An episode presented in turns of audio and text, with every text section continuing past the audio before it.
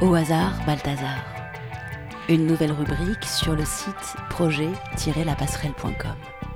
Chaque semaine, je vous lis un extrait choisi au hasard dans un livre pris au hasard.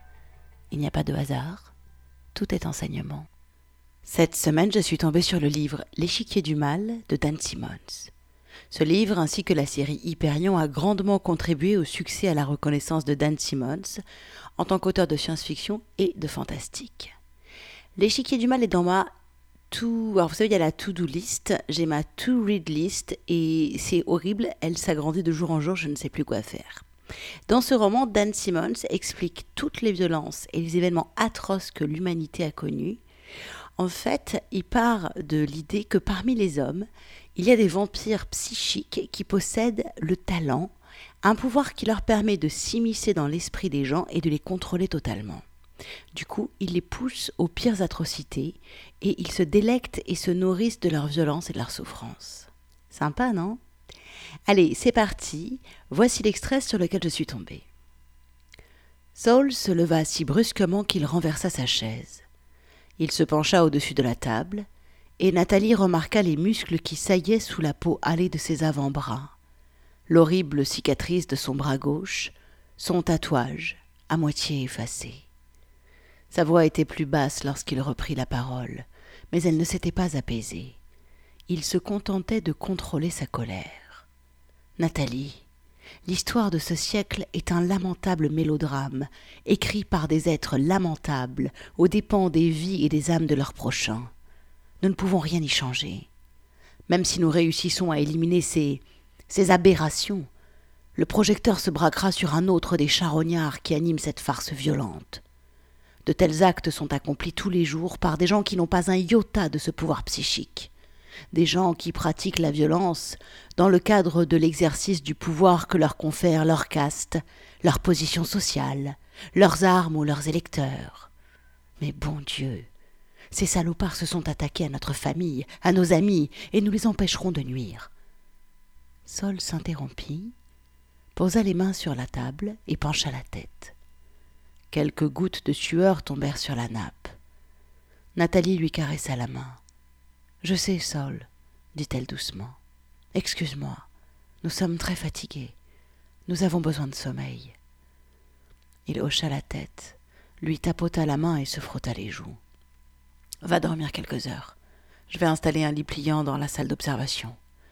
Les sondes sont programmées pour déclencher un signal d'alarme dès que Harold se réveillera.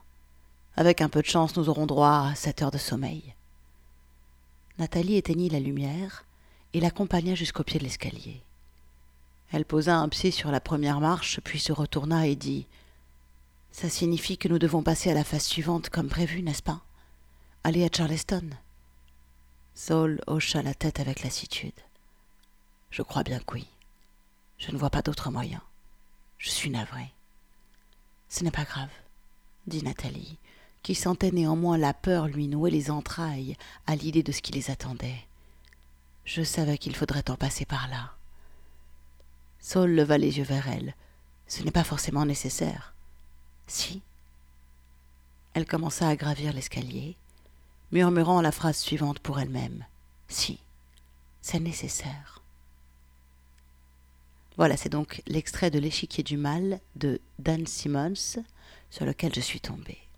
Alors, je n'ai pas lu le roman, je le répète, mais le pitch du roman, ainsi que ce petit passage, ça me fait vraiment penser aux planeurs dont parle Castaneda dans Le Voyage définitif, ou aux machines dans Matrix, ou encore aux extraterrestres dans Jupiter des Servakovsky qui récoltent les humains.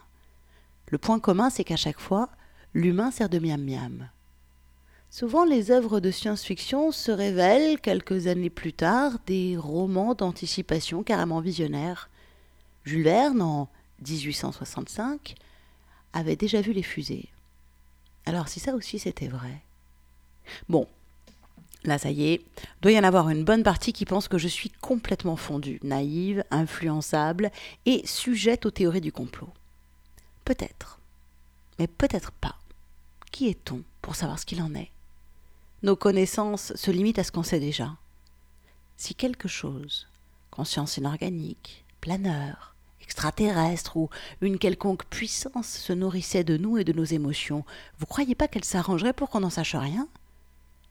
Que ça vous semble crédible ou pas, peu importe, mais pensez-y.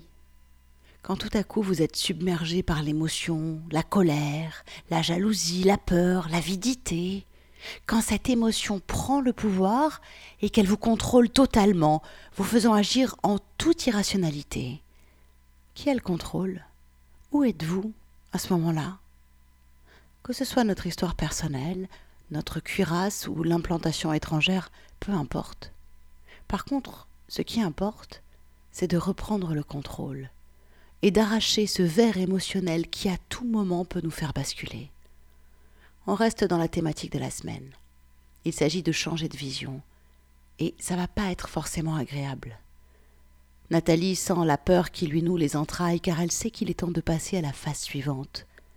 Pour nous aussi, il est temps de passer à la phase suivante, celle où on lâche sa complaisance, ses repères rassurants, sa nourriture émotionnelle habituelle. Ça va faire peur peut-être, peut-être même qu'on va avoir l'impression de crever.